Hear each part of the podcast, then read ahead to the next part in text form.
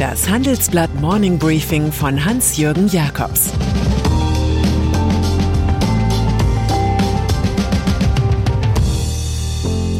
Guten Morgen allerseits. Heute ist Freitag, der 6. August, und das sind heute unsere Themen. Der Mann, der Bela war. Die Politisierung der Rundfunkgelder. Messi verlässt Barcelona. Nach einer kurzen Unterbrechung geht es gleich weiter. Bleiben Sie dran. Wie geht es weiter mit der Europäischen Union? Präsidentschaftswahlen in den USA, EU-Parlamentswahlen, geopolitische Krisen und wirtschaftliche Schwierigkeiten. Wir suchen Lösungen für diese Herausforderungen. Am 19. und 20. März auf der digitalen Europakonferenz von Handelsblatt, Die Zeit, Tagesspiegel und Wirtschaftswoche. Über die Zukunft Europas sprechen wir mit Bundeskanzler Olaf Scholz, Wirtschaftsminister Robert Habeck und vielen mehr. Kostenlose Anmeldung unter europe20xx.de. Medien. Am Vorabend des Tages, an dem der Fernsehkonzern RTL vermutlich die Übernahme von Gruner und Jahr verkünden wird, machte eine Todesmeldung die Runde. Sie erinnerte nochmal an, als sei es von Wolke 7 so gewollt, die Glanzzeiten des Hamburger Zeitschriftenhauses.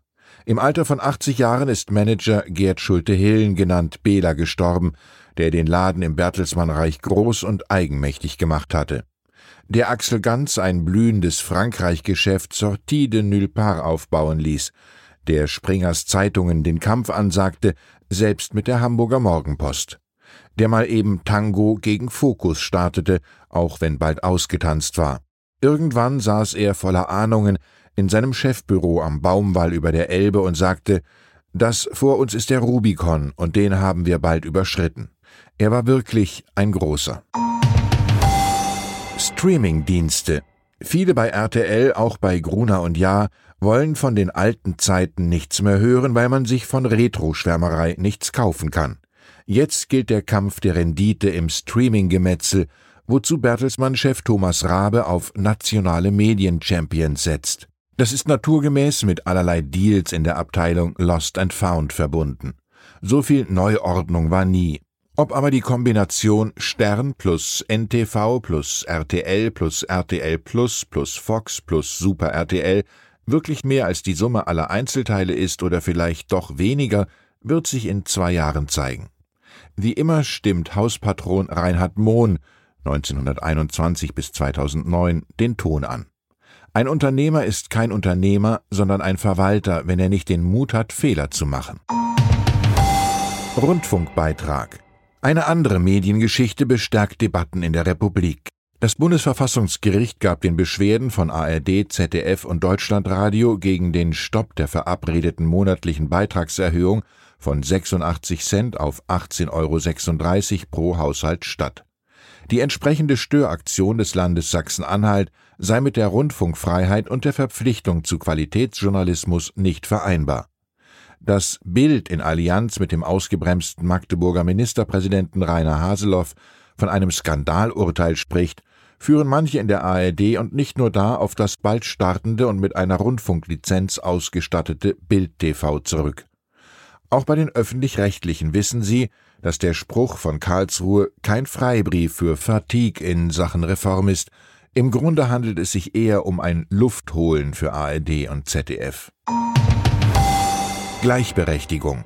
Einen weiten Bogen spannen wir in der aktuellen Ausgabe, der alle Wünsche in der Kategorie Diversität erfüllt. In der aktuellen Titelgeschichte gibt es die männlichen CEOs der DAX-Konzerne Siemens, Bayer und Adidas, die ihre Prognosen anhoben, ein Zeichen, dass der erwartete selbsttragende Aufschwung eingesetzt hat, sagt uns Gabriel Felbermeier, Präsident des Kieler Instituts für Weltwirtschaft.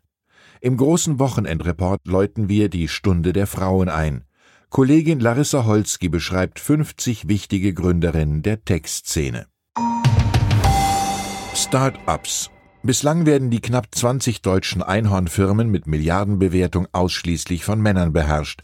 Doch Eva Maria Meinen hat bereits angekündigt, ihre auf Zahnschienen spezialisierte Firma Plus Dental solle 2022 das erste frauengeführte Einhorn die erste Einhörnin Deutschlands werden. Die Tech-Headhunterin Konstanze Buchheim spricht im Handelsblatt-Interview über die Suche nach weiblichen Talenten in der Start-up-Welt und wo die Entwicklung zu mehr Diversität hakt. Viele erfolgreiche Männer haben keine sichtbare Qualifikation, außer der, keine Frau zu sein, stichelte Schriftstellerin Virginia Woolf. Film Mein Kulturtipp zum Wochenende Fabian von Regisseur Dominik Graf nach dem Roman von Erich Kästner. Ein vielgelobter, fast drei Stunden Film über einen Berufswechsler in Berlin der 1920er Jahre, der an einer unglücklichen Liebe zerbricht. Das Werk fällt nicht in Nostalgie, sondern transportiert die Bilder in die Gegenwart, in eine Welt, in der der Abgrund zuweilen auch nicht weit entfernt scheint. In der Hauptrolle ist Tom Schilling zu sehen, der in den letzten Jahren vieles weggespielt hat, aber hier in höherer Kunstfertigkeit angekommen zu sein scheint. Es geht natürlich erotisch zu, Babylon Berlin lässt grüßen und an der Wand erscheint das Hakenkreuz. Bundestagswahl. Verschärfte Wahllage für die Grünen. Auf die Zweitstimmen aus dem Saarland muss Kanzlerkandidatin Annalena Baerbock verzichten. Der Bundeswahlausschuss befand gestern endgültig, dass der Saartrupp keine gültige Liste für die Bundestagswahl habe. Der schwere Wahlfehler der Grünen passierte, als 49 Delegierte des Ortsverbandes Saarlouis von der Listenaufstellung vom 17. Juli unberechtigterweise ausgeschlossen wurden. Der zeitweilige Spitzenkandidat Hubert Ulrich sei mit seinem absoluten Machtanspruch gescheitert, resümieren die Grünen. Fußball und dann ist da noch Lionel Messi, Weltklasse-Fußballer, der nach 21 Jahren seinen Lieblingsverein FC Barcelona verlässt. Der 34-jährige Argentinier, der als Kind nach Katalonien kam, ist erst einmal vereinslos. Paris Saint-Germain, Manchester City oder aber ein US-Club gelten als mögliche neue Heimat. Messi und Barcelona einigten sich zwar im Grundsatz auf einen neuen Vertrag, aber ein Unterzeichnen könne wegen finanzieller und struktureller Hindernisse nicht geschehen, heißt es in der Abschiedserklärung. Es geht um Gehaltsobergrenzen und Financial Fairplay. Logisch, wenn Messis Jahressalär immer noch bei über 50 Millionen Euro gelegen hätte. Denn Messi sei bereit gewesen, auf 50 Prozent seiner alten Bezüge zu verzichten, erklärt der FC Barcelona. Wir zitieren dazu Henry David Thoreau. Ein Mensch ist reich im Verhältnis zur Zahl der Dinge, auf die er verzichten kann. Ich wünsche Ihnen ein faires, entspanntes Wochenende. Es grüßt Sie herzlich Ihr Hans-Jürgen Jakobs.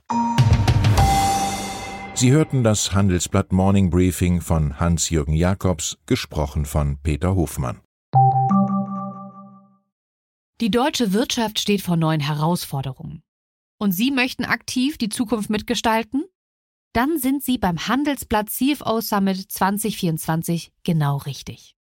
Erleben Sie hochkarätige Speaker und CFOs renommierter Unternehmen wie Amazon, Google oder SAP.